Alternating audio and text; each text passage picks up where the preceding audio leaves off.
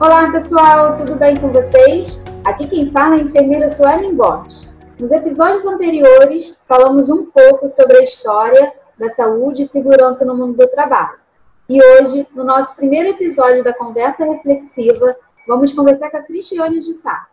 A Cris é historiadora e arquivista e ela vai contar um pouco mais para gente sobre alguns períodos históricos que marcaram a saúde e segurança do trabalho. Cris, seja muito bem-vinda ao canal. Obrigada. Estou muito feliz de estar aqui. Queria que você contasse para a gente um pouco sobre a Revolução Industrial, esse período marcante para a nossa temática. Conta um pouquinho para a gente. Sim, a Revolução Industrial ela basicamente é dividida em três fases. Ela começa lá na Inglaterra, no final do século XVIII, e tem como característica a mecanização do trabalho. O trabalho deixa de ser manual, deixa de ser feito por um produtor só, todo o processo para ser industrializado, para ser mecanizado e ser feito dentro da fábrica. E cada processo é dividido, há uma divisão do trabalho. O trabalhador faz só parte do processo, ele não sabe mais o que está sendo produzido. E junto com essa primeira fase da Revolução Industrial surge uma classe social nova, que são os proletários, que é a galera que vende a sua força de trabalho para os donos da fábrica. Esse pessoal está vindo lá do, do interior, está vindo lá das, das, regiões rurais, porque o, o campo também é mecanizado, e esse pessoal sai do campo, vem para a cidade e só tem a sua força de trabalho para vender. Então ele vende muito barato e começa uma exploração muito forte dos trabalhadores, né?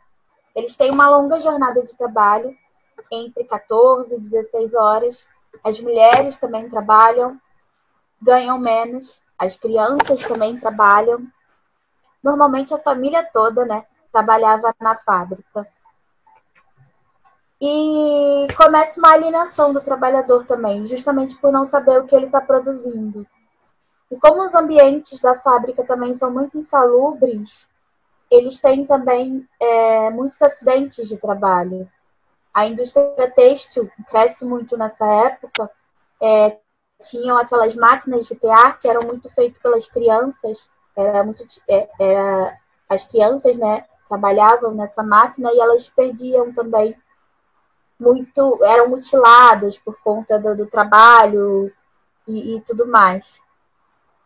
É, e é quando começa também essa reação dos trabalhadores a esse tratamento que eles estavam tendo.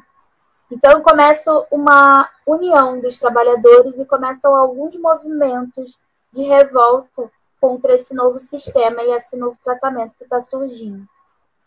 A segunda fase é mais ou menos no final do século XIX, né? E ela pega mais alguns outros países da Europa, os Estados Unidos e o Japão que tem como característica o petróleo e a eletricidade. E aí é quando começa também os sindicatos.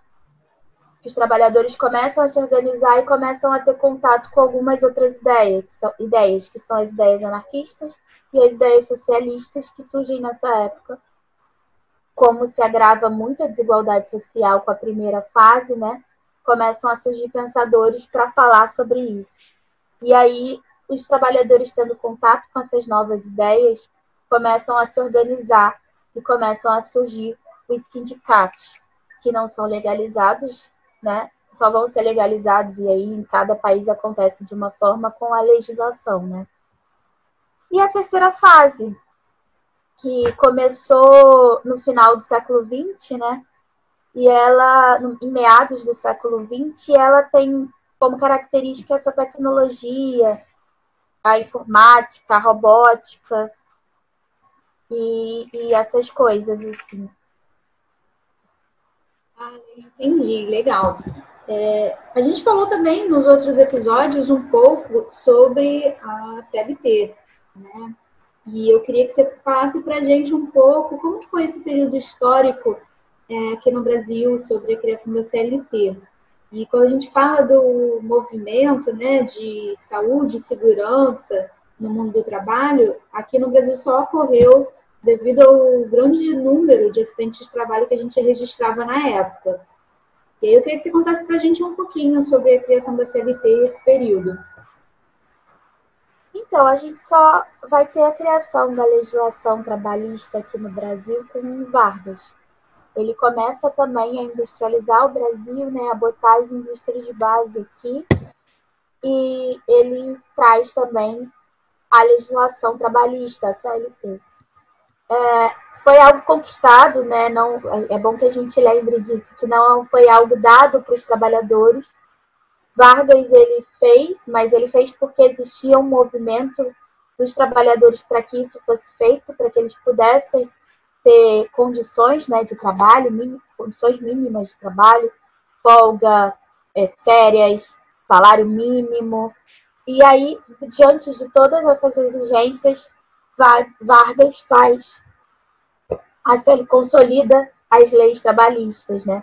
a CLT, isso acontece, é, ele assume em 30, em 31 ele cria o Ministério do Trabalho e o Ministério da Educação e Saúde, né?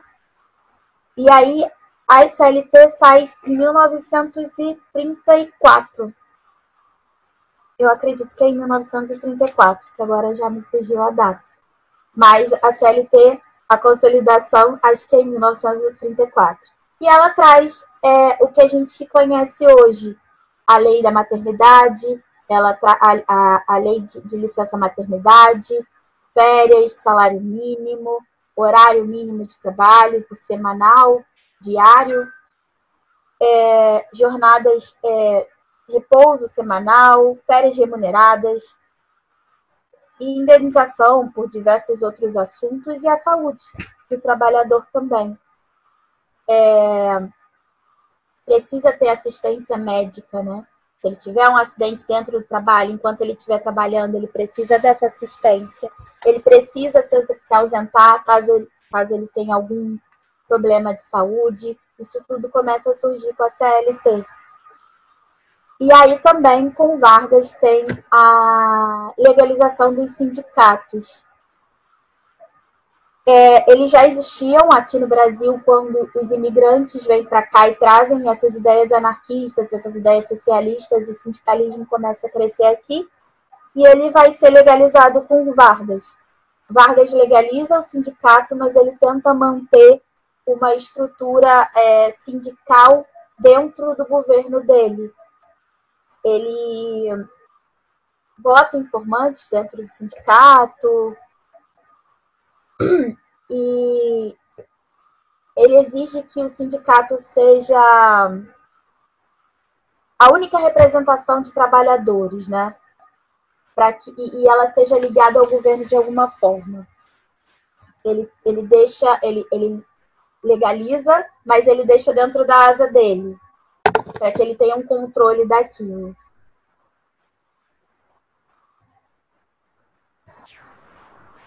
Ah, entendi, legal. É, a gente também hoje fala um pouco já sobre a famosa quarta revolução industrial. E eu queria que você conversasse, falasse um pouquinho para a gente se realmente a gente já está vivendo esse período e como a história nos ajuda a refletir sobre o momento atual que a gente está vivendo. Então, é, historicamente falando, estamos na terceira revolução industrial na terceira fase da Revolução Industrial.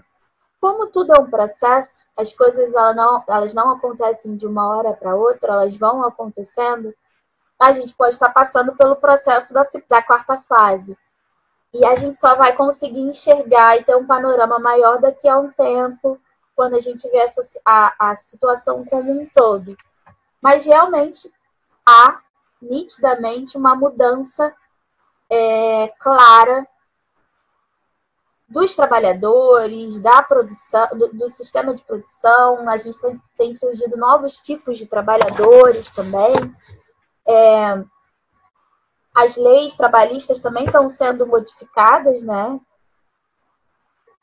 E, infelizmente, mas aqui no Brasil, infelizmente, do jeito que está sendo a reforma trabalhista, está sendo feita de uma forma que eu acho que não é, ampara o trabalhador como deveria Então a gente tem umas mudanças acontecendo, um processo é, acontecendo, mas que a gente ainda não sabe o que virá, como virá, porque ele, para ser uma revolução, para ser caracterizado como uma revolução, ele precisa mudar a estrutura de alguma forma, né?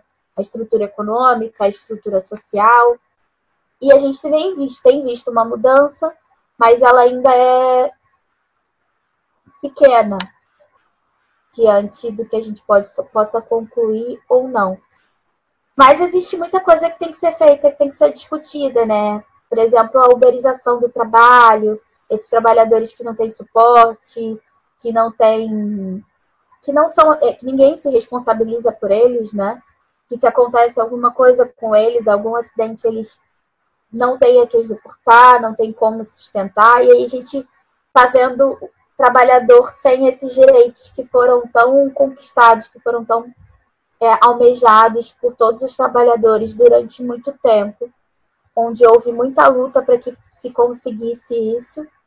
A gente consegue e agora a gente está vendo uma nova fase onde tem trabalhadores também que estão sem esses direitos, que estão sem essas leis, e, e é uma, uma classe nova que também está surgindo, que é meio obscura, principalmente para nós historiadores, que esperamos as coisas acontecerem para caracterizar e dar nomes. Então, a gente está ainda percebendo isso que está acontecendo para, quem sabe, daqui a um tempo dizer que a gente, de fato, estava passando por uma quarta fase ou não. Ah, entendi. Então a gente vai ter que esperar a história nos dar a resposta, né? Tem que aguardar um pouquinho. Ela vai dar. E ela vai dar. E como ela sempre, ela sempre ajuda, dá. né? Sim, sempre dá. Que bom. Cris, eu queria te agradecer mais uma vez. O nosso podcast está chegando ao final. E antes que a gente encerre, eu queria que você deixasse mais é, algumas dicas sobre a temática de história e saúde e segurança no mundo do trabalho. Então, é, eu acho que a gente pode se até aos clássicos, né? E falar sobre. e procurar os clássicos da história sobre, como, por exemplo, a era das revoluções de Hobsbawm e essas coisas, para a gente entender mais ou menos o que foi a Revolução Industrial em si, como isso afetou na vida do trabalhador, né? E, e também entender essa classe que surgiu nessa época. É, pegar também os clássicos para falar sobre Getúlio Vargas, como Boris Fausto, para a gente entender a CLT, para a gente entender esse movimento dos trabalhadores, de reivindicar os seus direitos.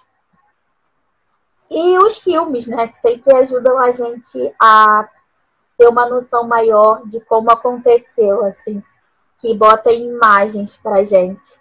E é o, um, um filme maravilhoso que ajuda a gente a entender a revolução industrial e mostra essa divisão do trabalho, essa exploração do trabalhador, é Tempos Modernos do Chaplin, que para mim é um filme que exemplifica muito bem. Ele fala mais dos, dos Estados Unidos, da, da, segunda fase da Revolução, que acontece nos Estados Unidos, mas ele exemplifica muito bem essa exploração do trabalhador, a divisão do trabalho, o time is money, né? Tempo é dinheiro, do produzir mais em menos tempo, é, e essa falta de suporte ao trabalhador e de direitos, ele mostra bem isso. Esse filme é maravilhoso. Outro filme também que eu adoro e fala mais da situação das mulheres dentro dessas fábricas é Os Sufragistas, que também fala da, das, dessa revolução da, das fábricas têxteis, da condição dos trabalhadores dentro da fábrica e principalmente da condição das mulheres dentro dessas fábricas. E as músicas, né? Existem várias, assim, que fazem menção a, a, a alguma coisa, assim, a, a vida do trabalhador. É, existem muitas. De samba ao rap, que fala sobre a situação dos trabalhadores, sobre a situação da anterior. No samba a gente fala sobre mais antiga, o rap é, é algo mais recente, mas existem várias coisas onde a gente pode procurar essa entender o lado do trabalhador mesmo, assim, como as coisas acontecem. Ah, legal, várias dicas interessantes, né? Obrigada, Cris. Se você quiser também é, mais informações sobre saúde e segurança no mundo do trabalho, você pode seguir meu canal do Instagram, é suelengomes.enfer. E lá tem mais informações sobre essa temática. Bom, pessoal, hoje a gente vai ficando por aqui. Um abraço, cuidem-se e até o próximo episódio.